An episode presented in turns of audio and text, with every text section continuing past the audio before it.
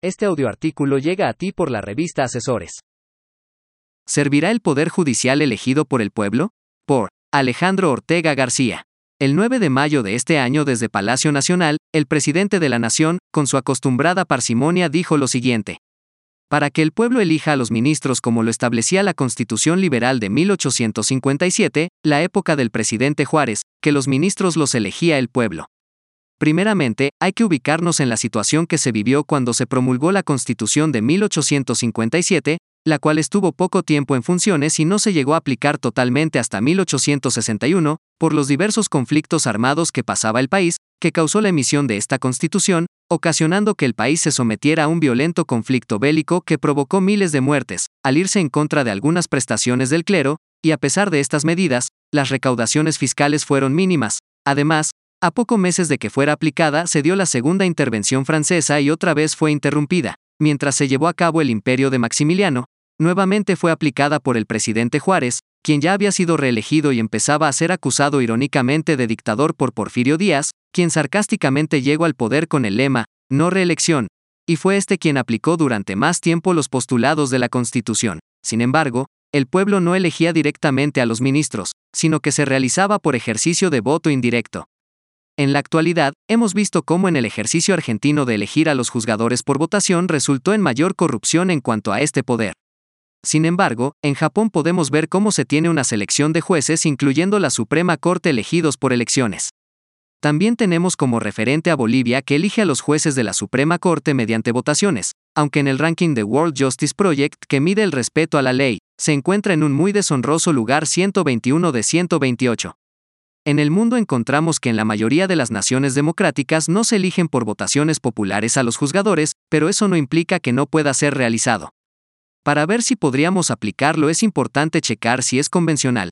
Esto quiere decir que no vaya contra tratados internacionales, como el Pacto de San José de Costa Rica, que ya nos ha obligado como Estado a cambiar nuestra constitución, para aplicarlo. Ejemplo el caso Rosendo Radilla Pacheco versus México, la Corte Interamericana ha resuelto sobre las condiciones para elegir a los miembros del Poder Judicial, de acuerdo a la interpretación del Pacto de San José de Costa Rica, en las siguientes resoluciones.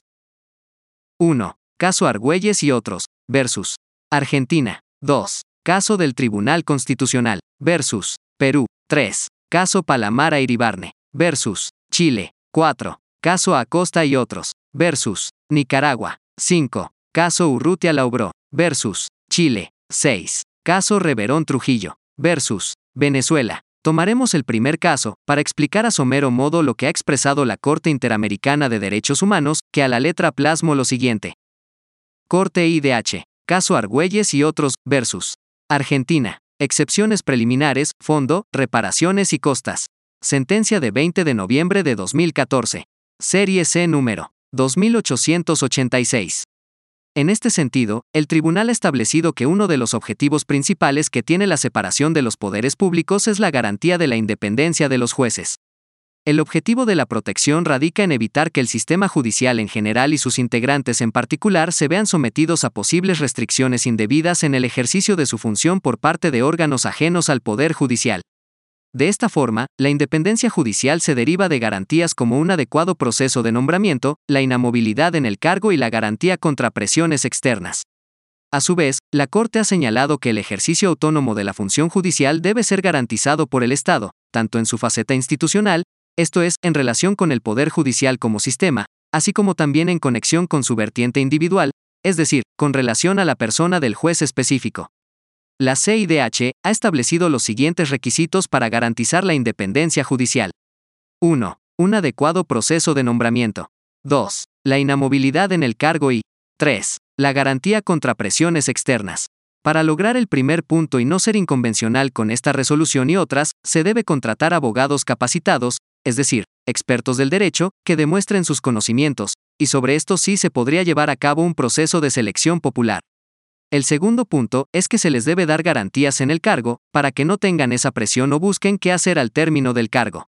El tercer punto sería la crítica que se hace con el sistema político, de que fuera dirigido sus resoluciones hacia el segmento de la población que lo colocó en el poder, es un punto que podría mermar en inconvencionalidad, si la elección fuera de voto popular. Aunque a mi parecer, no se daría inconvencionalidad, ya que una vez elegido en el cargo ya no tendría las presiones externas. Hay que defender la independencia del Poder Judicial y la justicia, ya que de ello depende que nuestra sociedad prospere y termino con esta frase. El mundo se sostiene por el mérito de tres pilares, la justicia, la verdad y la paz.